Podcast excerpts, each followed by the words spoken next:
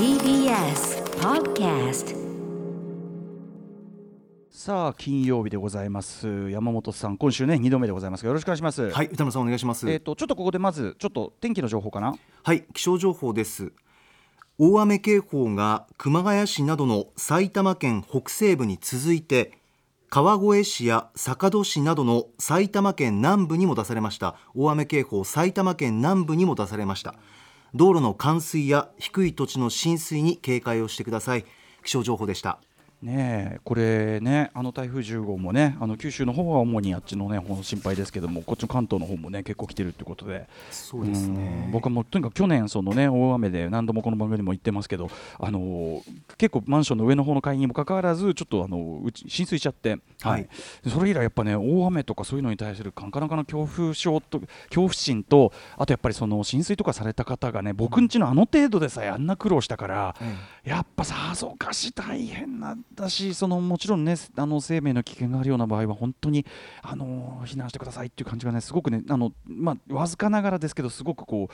うより自分事として感じられる体験ではありましたね。そういう意味では良かったのかなっていうのはあるんだけど。あうん。ーそうですね。ちょっと改めてお伝えしますと近年まれに見る危険な台風10号でして特別警報級の勢力で5日から7日にかけて沖縄奄美九州に接近暴風高波高潮大雨に最大級の警戒必要ですお近くにお住まいの方は身の安全を第一にそして早めの備えですね本当そうですね。はい、えー、ということで、えー、ございます。ということで、あの山本さん、今週改めて2度目でございます。2度目でごまあ、今ざいます、日はリモートなんですけどね。えー二度目ましてでございます2度目まして、でも水曜は本当にのびのびとね、やっていただいて、ありがとうございます。もう本当ねにあの面倒を見ていただいたというのが。めんどいやそんなことない。歌丸さんはじめましてそんなことないそんなことない。あの山本さんがねこう生き生きするようにというようなねことをいろいろやったんですけど、ちょっとそちらの感想なんかもいっぱい来てますのでええ、はい。まあと今日はとっとと始めましょうかね。はい。アフターシックスジャンクション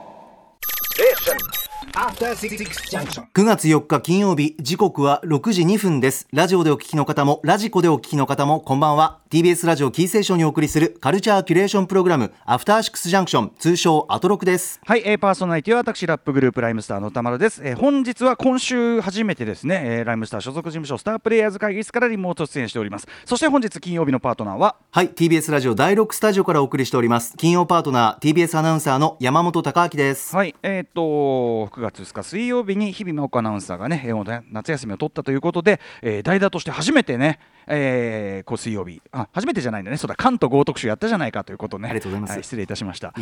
でもまあ久々にというかねだいぶ久々ですからね、やっていただいて。でまああの特集の方とかもね高橋良樹さんと寺澤ホークさんをお招きしての、えー映画の食事シーン特集ということで。でもお二方もそれぞれまたねお二方らしいしてあの帝国の逆襲のあのーベスピンでのさあのーダース・ベイダーがバッとこういるところ。有名な場面ですけど 何度となく見てますけどあのーその考え方したことすごいなって。あのあの会食の場何のためにっていう。いや本当に新たな視点いただきましたよ。おかしいな、やっぱねまあ、吉木さん自身ももちろん、そのスター・ウォーズね、5本も書かれてるぐらいで、まあ、昔からのファンですごく、まあ、あの考察もされてるし、あとその、いろんな海外のそのファンたちのね、ものすごく突っ込んだあれとかも、ものすごい吉木さん、詳しいのよ、はい。本当にあの言っちゃってる人たちが、それこそほら、マンダロリアンでさ、あの棒ですよ、歌さん気づかなかったですか、あの棒です。面白かったですね。あの棒ですなんああいうのはやっぱりその本当にハイレベルなだから僕とかはもう本当にもう、あのもうペイペイにも言ってないっていうか、そういう人たちのだからそのなんていうの？議論の世界があるわけよね。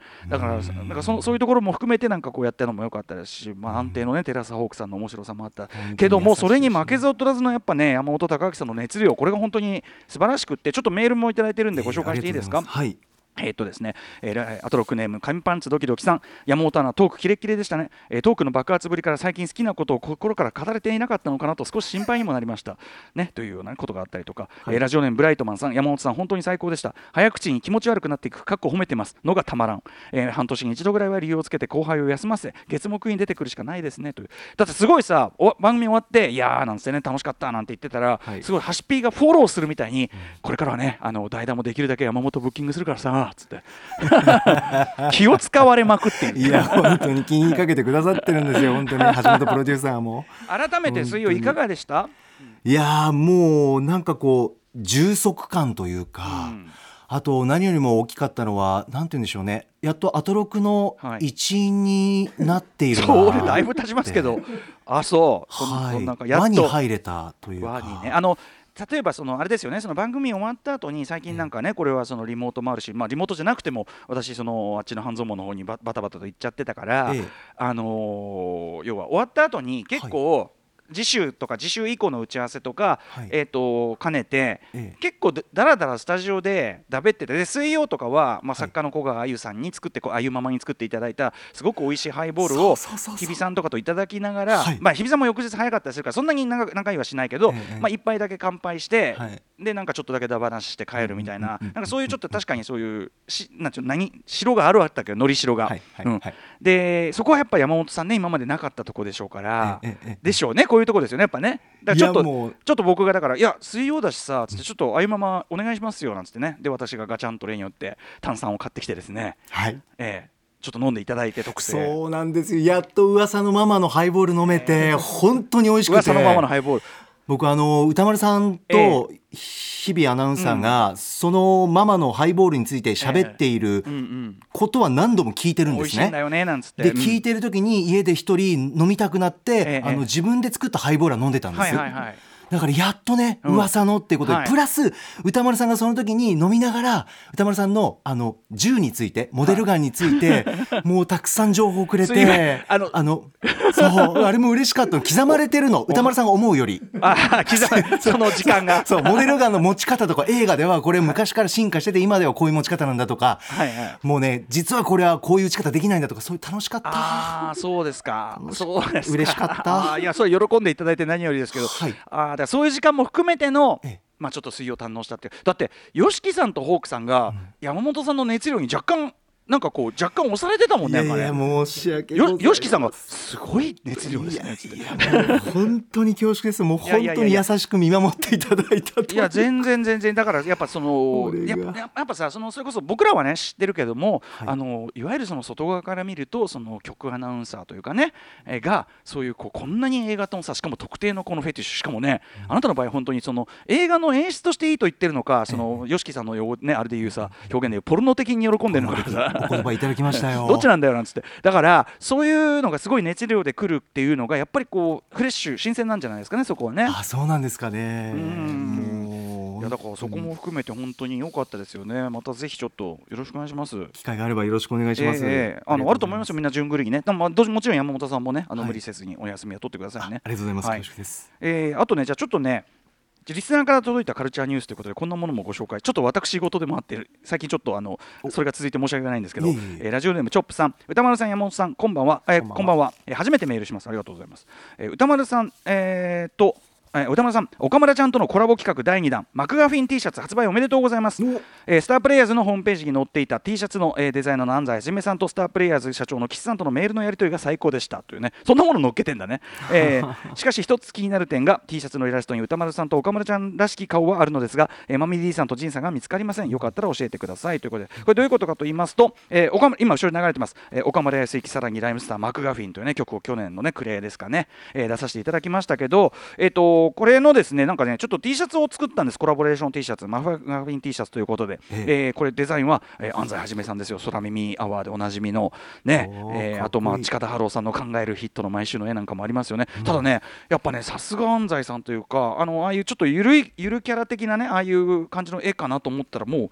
これえ絵柄ってあの山本さんこれってご覧になられたりします？はい今資料いただいてまして、うん。マクガフィンとかっこいい字で書いてありまして、はい。でであの横顔？そうそうそう。歌丸さんの横顔、まあ、全体像としては僕っぽいですよね、スキンヘッドにサングラスで、でその中にいろんな、まあ、ミステリーとかヒッチコックとか、うんまあ、あの歌詞の中に出てくるね、えーサスペンスだとかね、はい。えー forbidden fruits とかね、そういうのが書いてあって、パズルのようにブロックワークされていてはい。そうそうそうそうなんです、そうなんです。で、えっ、と、それのこうあれをよく見ていくと、まあ、岡村さんらしき顔が浮かび上がったりとか、まあ、一応安西さんは、あのジンとマリーさんも入ってるよと。ただ、すごいよね、これやっぱりこのさ。まあ、中にその他のメンバーのあれが書かれているとしてもですよ、ええ。まあ俺の中に含まれるってことですもんねこれね絵面としてはね もうもう岡村康之でさんでさ岡村康之さんでさえまあ俺という宇宙の中の 一部であるみたい大胆な包括。な ねえ感じにも見えるという。でもめちゃくちゃかっこよくないこれ T シャツ。かっこいいおしゃれ。しかも、えっと、岡村さんの方のホームページだとこの字がピンクで、はい。えっと、この字というかその、ね、絵がね、えっと、字が、えっと、黒黒の白黒なのがライムスターのホームページジ。それぞれまたちょっと違うバージョンで書いたりなんかもするということで、えー、とこれちょっと売り売り切れ必至というかあれなんでぜひちょっと皆さんあのライムスターのホームページもしくは岡村康之さんのどっちも可愛いねピンクも可愛いかわいい、これ普段着でも、ま、もうめちゃくちゃかっこいいあのね、ぜひあのよろしかったらぜひお召しになってくださいねということでございます。おいくら？4500円。ただ増税ということですね。えー、4950円？四千九百失礼しました。4950円です。XS、S、M、L。あ T シャツを着ている人が写真が出てもだ誰でしょうか？僕はこれ。男女がいますけど若者が。誰なんでしょうか？木の前でポーズ取ってますけど。木の前でポーズ おしゃれ、ね、誰なんでしょう？私これ、うん、一切ここ感知しております関連はあるのか。誰事務所の誰かということでもないんですけどね、はいぜひちょっと皆さんあのー、ライムスターのホームページもしくは岡村康之さんのホームページ見ただけ見ていただけるとこのデザインめちゃめちゃ本当にデザインとしてかっこいいと、えー、自負しておりますので。間違いないです。ぜひぜひ。あとあのライムスターのそのホームページにえっ、ー、とうちの岸社長とそのとあのあっちの岡村さんの事務所の近藤さんと,、えー、とうちの事務所の社長の岸君とのやり取り要は安西さんがなかなか出さないっていう例によってさすが遅刻を、うん、そうなんですね。そうそうそうそう。っていうくだりなんかもあったりしますね。あとねちょっとカルチャーニュースで言いますとねこれ僕おって思ったあれなんですけどいいですか？これ一つ。お願いします。えっとねえー、ふんどしレ太郎さん。パラマウントピクチャーがピクチャーズが、えー、ゴッドファーザーパート3のフランシス・フォード・コップラ監督による、えー、新編集版を今年の12月にアメリカで劇場公開しその後配信リリースする旨発表していましたと、えー、作品タイトルも、えー、マリオ・プーゾのゴッドファーザーコーダデス・オブ・マイケル・コルレオーネとも改められていて、えー、冒頭とエンディングのシーンも変えられ、えー、脚本のマリオ・プーズの当初の意図を反映させた内容になっているという。これすごいですよね。映像も、えー、4K レストア版になっているということなんですよね。日本でも劇場で見たいなこれねやっぱりな。いいですね。うん。あのー、パート3もちろんえっとご覧にはなってますかね山本さんで。ゴトファーザー見てます、うん、パート3までご覧になってますはい見てます。あのパート3は割といろんなこと言われがちなあの一作ではあって一作目二作目がもう圧倒的にね名作とされるのに対してはいろいろ言われるんだけど僕全然3もすごい好きで、ええ、うん、あの3つ揃えてやっぱりあのこれをねマイケルのあのすごいかわいそうな最後とかも含めてねあの要はなんかどんどん出世するに従って彼は人間性をこう創出していくっていうかそういう話だったじゃないですか、うん、それが最後に一番大事なものをなくした瞬間に、人間性がものすごい一番悲しい形で戻ってくるみたいなのがすごくこういろんなこと言いたくなるのも分かるけど、ええ、僕はあのソフィア・コッポラさんのあの役もすごくいいなと思ってすごく印象的ですね色っぽいなと思ってて、はい、そうだからあの全然好きだったんだけどただねあのこのバージョン新しいバージョンということですからまあどういうことになってるのか。ちょうどねあの地獄の黙示録の話題も出たばっかりですからね。そうでしたね。奥さんのね、はい、あの食事シーン。食事シーンっていうかさあの二人が挙げるのがさなかなか食わねえとかさ。あのなかったとか。それもおかしかったよね。そうですね。喉を通らねえ新しい視点たくさんもらったな。笑ったなあの地獄の黙示録最初のね上司に呼び出されて。そうそうそう美味しそうなんだけどみたいな。上司に呼び出されてあの飯が喉を通らない状態みたいなのを 嫌なのをいろんな角度から。あとはねそのあのなんていうの？彼女とかのさ彼女のうちに訪ねていて向こうの家族との気まずい感じ。そして食べ物を介したなんか嫌な感じみたいなイレーザーヘッドとかね。僕そういうなんか高圧的な人と食べるまずいし食事シーンでいうと、思い出すのはやっぱりあの食事シーンいろいろあの演出も非常に面白いのがある森田義満監督のですね、はい、それからの、あの劉智秀がおじいさんでで劉智秀史上最も感じが悪い劉智秀なんですよそれからの劉智秀は。もう完全に意図的に演出してるんだけど、でその松田優作さん演じる主人公が、まあ、いわゆる高等遊民っていうね、まあ、ふらふら要するにお金や余裕があるのいいことにふらふらふらふらしてると、はい、で、まあ、昔ながらのそのね、えー、厳しいおじいさんである劉智秀さんを向かって向かい合ってまあまあまずかろうねっていう。いいですね。ずっとこう説教くらいながらお前どうすんだお前。こんなふらふらしやがってみたいな。いやいやいや私もなかなか忙しくってなんか言いながら。うん。やだな。やだなあと森田さんの食事もちろん家族ゲームとかも有名ですけどあの、はい、大好き。39のさ刑法39条のはい、あの鈴木京香さんのさあのお母さんね、えー、と吉田秀子さんか、うん、が演じるお母さんがちょっと精神のさバランスをほらあのお父様の旦那さんをねちょっと嫌な形で亡くされたりなんかしてちょっと精神のバランス崩しているというのを示すのに、うんうんうん、全然立ち振る舞いとか普通なんだけどお家に帰ってきて用意されている食事の量と種類がおかしいっていうそういう描写。明らかにこの量はおかしいし これとこれは一緒に食べないでしょっていう ものが並んでるっていう。それをねまあ物言わずしてあこれはちょっとっていう感じがするのがねやっぱさすがだなというふうにね。あ、うん、これも多分あの山本さん好みのあたりだと思います、ね、そうですね。しかも森田さん森田映画史上その咀嚼音さっきのそのそれからの中でも咀嚼音すごい強調されてってたりするんだけど、はい。初めて鈴木京子さんが口に出してあのくちゃくちゃ言って食べないでと汚い音立てて食べないでって口に出す初めての映画でもあるんですよ、うんうんうん。森田あ森田映画において。初めて。そうそうそう、ええ。あーって咀嚼音のこと口にしたっつって。でこうやっぱりその連続で見てくる醍醐味ってやっぱそこで出てくるみたいなね、はいはい。えー現在森田義満全作品ね、えーその上映の際にやりましたトーク、えー、キネマ旬報の時の連載をまとめたものさまざまな方からの文章をまとめながら鋭意、えー制作作業中ですのでこちらも楽しみにしていただきたいな。はい。思う次第でございます。あとそうだな。これ時間もうちょっとある。もうもう先行った方がいい？どう思いますか？あと 2, あ2分くらいいけるのかな？一つだけじゃあちょっとさ最近私がこう見た、まあ、映画なんですけど、ええ。あのーまあ、橋本良文さん、ね、この番組のプロデューサー、えー富山県出身でございますが、あのーなんかちょっと先週かな？先週の、あのームービーウォッチメン枠でさ、えー、ハシピー推しの富山枠っていうわ謎の枠があったの皆さん記憶ご記憶されているでしょうか？あの富山枠って富山ってと思いましたけども、え え富山枠というね、ハリボテっていうねドキュメンタリーがあってこれあの、えっと、富山県のチューリップテレビっていう名前くと可愛らしいそのテレビ局なんだけどそこが、えっとま、一大スクープというか、ええ。あのやったその報道があって要するにまあその、えっと、と富山市議会の、えっと、議員たちがもう続々とドミノ辞職。要するにそのあのそのいろいろ政務調査費とかいろんなものを、まあ、不正にあの取ってて、まあ、詐欺ですよね。はっきり言ってこしかも国民の税金を、えー使っていたという、まあ、とんでもない。あれだけどでもまあはっきり言ってこどうだ？あんじゃねえの？こういうのよくみたいな。要するに彼彼らは慣習としてそれをやってしまっていたところもある。でそれを次々に明るみにして本当にドミノ辞職っていうのがもう冗談じゃないような様で最初こうあるところが明るみになって最初ものすごいこうふんぞり返っていた人が申し訳ありませんでした。謝るわけですけど。ででそれをこう正すためにこう後から入ってきた人。その人のあれも不正も明らかになって申し訳ありませんでしたでそれをこう追及していた他のこう会派の議員とかいるんですけどそこも明らかになって申し訳ありませんでしたとなって。ででまあ、なんかそのいろいろあるために収めるためになんか結構長老的なあの結構年を召したようなそのベテランの議員の方が入ってきたりするんですけど、まあ、その人も上がったりしてでその人にこう追及とかするとみんなやってるでしょみたいなことを言うみたいな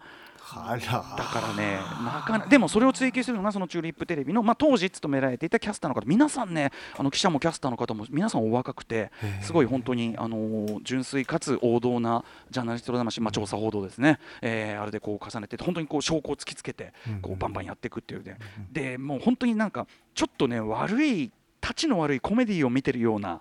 展開でもある。でももう紛れもない現実でもあるし、えーというあたり。でだからねこれねめちゃめちゃ面白かったね、まあ、ちょっとあの8月16日公開からの公開で、えっと、ゆ東京だとユーロスペースとかでやってるんですけどちょっとあのわガチャの枠とかがだいぶ詰まってきたんでちょっと今週からは富山枠外しましたけどあの見たらめちゃめちゃ面白かった。あそうですか、チェックしたい